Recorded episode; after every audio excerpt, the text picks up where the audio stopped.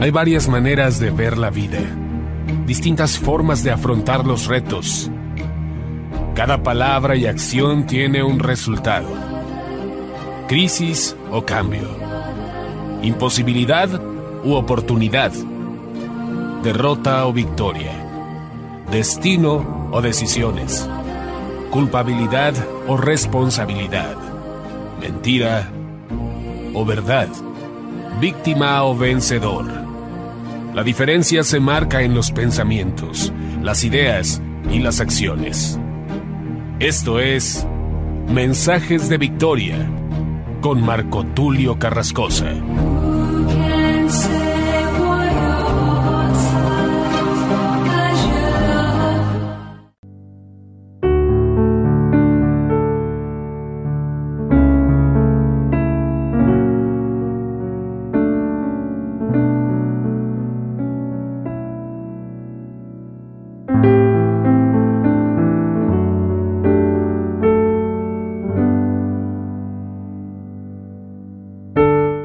Hermanos y amigos, qué gusto saludarles nuevamente a través de la radio, a través de internet. Hoy les estoy compartiendo el episodio número 39 de la serie La Paternidad de Dios. A este episodio lo he titulado Falsos Cristos. La escritura nos habla de falsos Cristos y tenemos que entender que esto ha de acontecer en los últimos tiempos. Ya han habido falsos Cristos, pero en el último tiempo aparecerán muchos falsos Cristos, muchos falsos Mesías, preparando el camino para el antimesías, para el falso Cristo, para el anticristo que ha de procurar engañar aún a los escogidos, que le ha de hacer la guerra a la iglesia. Y la escritura nos habla claramente de este último tiempo y para esto vayamos a lo que dice la escritura en Mateo 24, 24.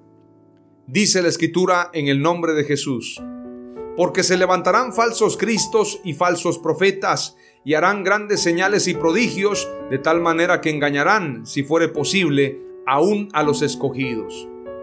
Marcos 13:22 declara, porque se levantarán falsos cristos y falsos profetas, y harán señales y prodigios para engañar, si fuese posible, aún a los escogidos. En este sentido, entendemos precisamente que Jesús previno a la iglesia acerca de que en el último tiempo habían de levantarse falsos cristos.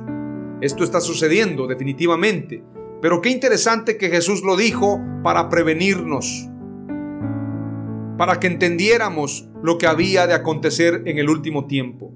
Ahora vayamos a lo que dice Segunda de Tesalonicenses capítulo 2, para que entendamos cómo ha de suceder esto, cuándo sucederá y sobre todo que veamos el proceso de los acontecimientos antes de la venida de nuestro Señor Jesucristo. Aquí escribe el apóstol Pablo y desde el versículo 1 declara lo siguiente.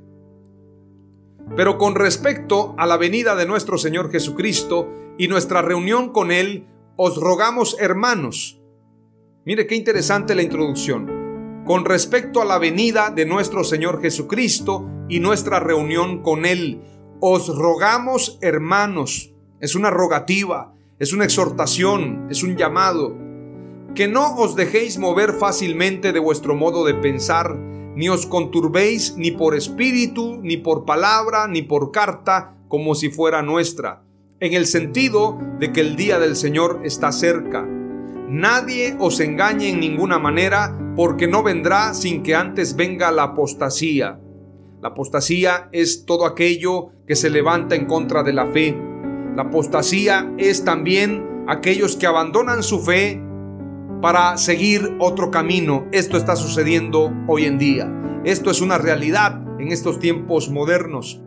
Dice la escritura más adelante, y se manifieste el hombre de pecado, el hijo de perdición. Es decir, primero vendrá la apostasía, muchos apostatarán de la fe, renunciarán a su fe públicamente, muchos ya no atenderán la palabra de Dios, sino más bien atenderán las palabras de sus falsos apóstoles y falsos profetas.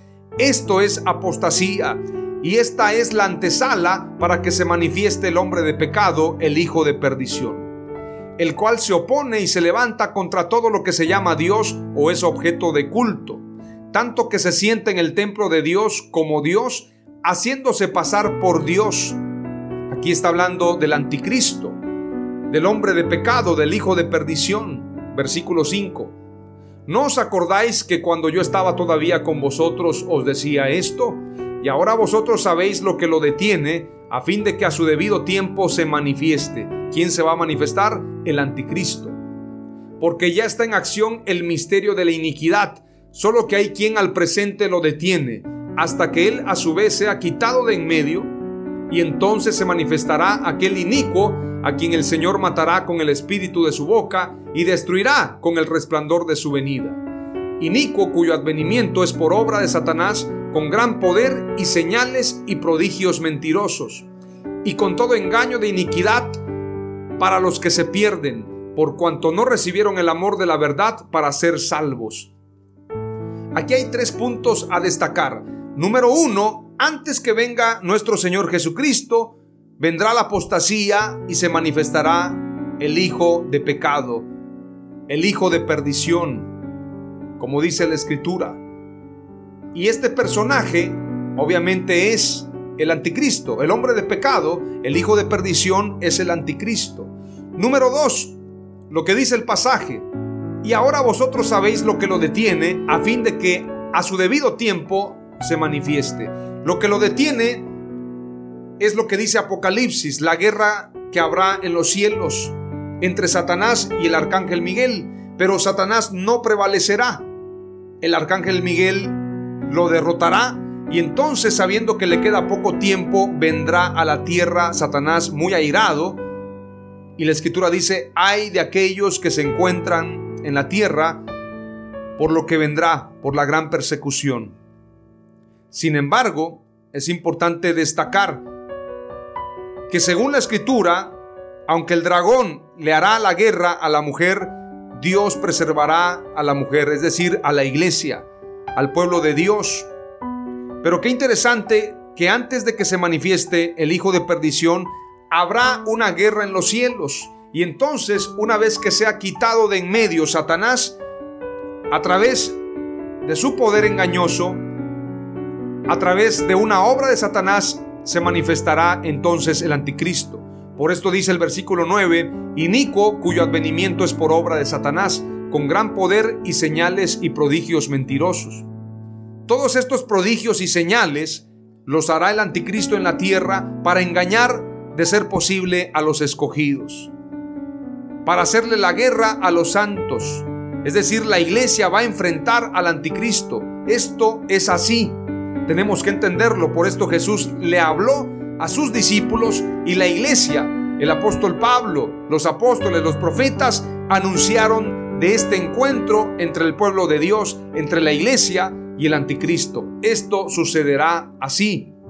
Sin embargo, dice la escritura, y con todo engaño de iniquidad para los que se pierden, es decir, los que se pierdan creerán en la mentira, por cuanto no recibieron el amor de la verdad para ser salvos.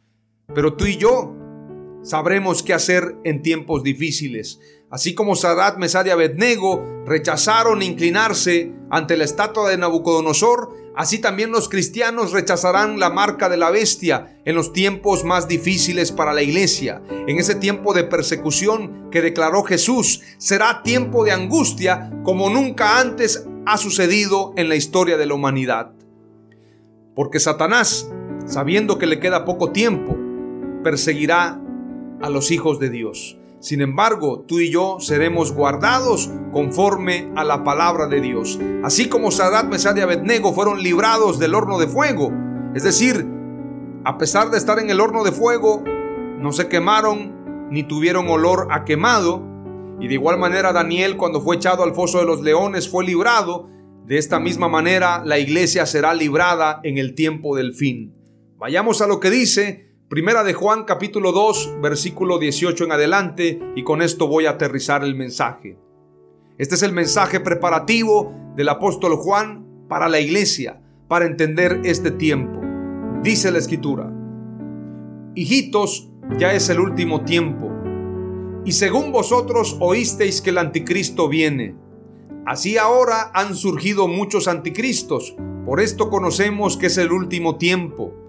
Salieron de nosotros, pero no eran de nosotros, porque si hubiesen sido de nosotros, habrían permanecido con nosotros. Pero salieron para que se manifestase que no todos son de nosotros. Versículo 20. Pero vosotros tenéis la unción del Santo y conocéis todas las cosas. No os he escrito como si ignoraseis la verdad, sino porque la conocéis y porque ninguna mentira procede de la verdad. ¿Quién es el mentiroso? Sino el que niega que Jesús es el Cristo, es decir, el Mesías, el Dios hecho hombre. Este es el anticristo, el que niega al Padre y al Hijo. Todo aquel que niega al Hijo tampoco tiene al Padre. El que confiesa al Hijo tiene también al Padre. Lo que habéis oído desde el principio permanezca en vosotros. Si lo que habéis oído desde el principio permanece en vosotros, también vosotros permaneceréis en el Hijo y en el Padre. Y esta es la promesa que Él nos hizo, la vida eterna. Versículo 26. Os he escrito esto sobre los que os engañan, porque la mentira existía desde aquel tiempo aquellos engañadores. Y la carta está dirigida para la iglesia. Os he escrito esto sobre los que os engañan. Pero la unción que vosotros recibisteis de Él permanece en vosotros y no tenéis necesidad de que nadie os enseñe. Así como la unción misma os enseña todas las cosas y es verdadera y no es mentira, según ella os ha enseñado, permaneced en Él. Versículo 28. Y ahora, hijitos, permaneced en Él, para que cuando se manifieste, se manifieste quién? El anticristo. Para que cuando se manifieste, tengamos confianza. Esa confianza que vamos a necesitar para enfrentar al anticristo. Porque la escritura dice, y aquí será probada la paciencia de los santos. Aquí se verá la paciencia de los santos en esos tiempos difíciles para que cuando se manifieste tengamos confianza, para que en su venida, esto no es la manifestación y la venida como decir la misma palabra, no. Cuando dice cuando se manifieste se refiere al anticristo, pero cuando dice para que en su venida, esto se refiere a Jesús. Por esto el apóstol Pablo declara que primero se manifestará el hombre de pecado, el hijo de perdición, y después vendrá Jesús. Lo que está diciendo el apóstol Juan es exactamente lo mismo. Y ahora, hijitos, permaneced en él, para que cuando se manifieste el anticristo, tengamos confianza, para que en su venida no nos alejemos de él avergonzados. ¿Quiénes se van a alejar avergonzados? Los que se dejaron engañar, los que creyeron en el anticristo, Muchos creerán en el anticristo, pero los que tenemos la unción del santo rechazaremos la mentira y permaneceremos en la verdad, porque esto es lo que Dios ha declarado. El pueblo que conoce a su Dios se esforzará y actuará. Así lo declara el profeta Daniel. Y termino con lo siguiente, versículo 29. Si sabéis que Él es justo, sabed también que todo el que hace justicia es nacido de Él. Por esto hoy en día muchos están siguiendo la mentira y no se dan cuenta. Están siendo engañados y no están apercibidos. Hoy te comparto cuatro palabras clave. Número uno, Jesús anunció que se levantarían falsos cristos. Número dos, los falsos cristos anunciarán el último tiempo. Número tres, la iglesia debe estar preparada con la verdad. Y número cuatro, el anticristo es el falso Cristo. En el nombre de Jesús. Amén. Aleluya.